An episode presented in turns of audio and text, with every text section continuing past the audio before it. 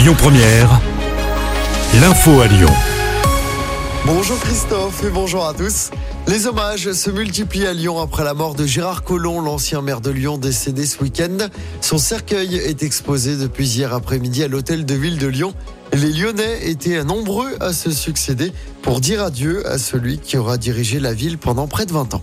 C'est un grand homme euh, politique, euh, combatif, même si j'étais souvent pas d'accord avec certaines de ses positions, mais on lui doit d'avoir beaucoup aimé Lyon. Gérard, c'est un bâtisseur. Il a transformé Lyon, très fidèle en amitié.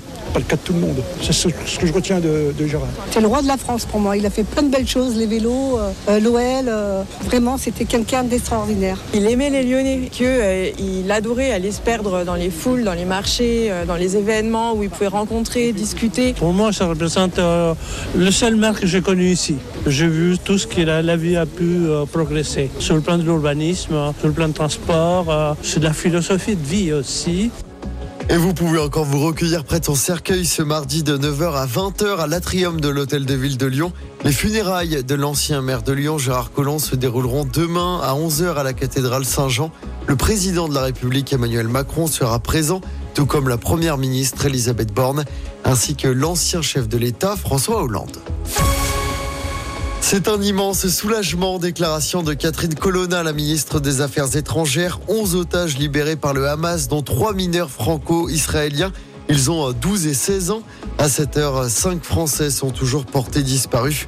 La trêve entre Israël et le Hamas a été prolongée jusqu'à jeudi matin.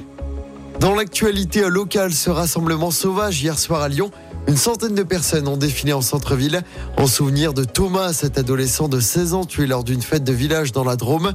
Une vidéo du rassemblement a été euh, diffusée sur les réseaux sociaux.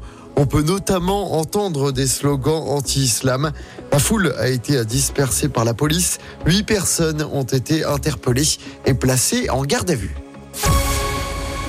On passe au sport du basket à suivre ce soir. L'Asvel veut enchaîner en championnat après sa victoire sur le parquet de la Gielbourg dimanche. Les Villers-Banner reçoivent Blois ce soir à l'Astrobal. Coup d'envoi à 18h30. L'Asvel est troisième du classement. Et puis en football de la Ligue des Champions à suivre ce soir. Avant dernière journée des phases de poule, le PSG affronte Newcastle au Parc des Princes. Le PSG peut se qualifier pour les huitièmes de finale dès ce soir.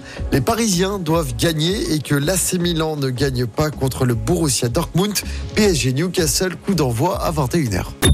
Écoutez votre radio Lyon Première en direct sur l'application Lyon Première, lyonpremière.fr et bien sûr à Lyon sur 90.2 FM et en DAB+.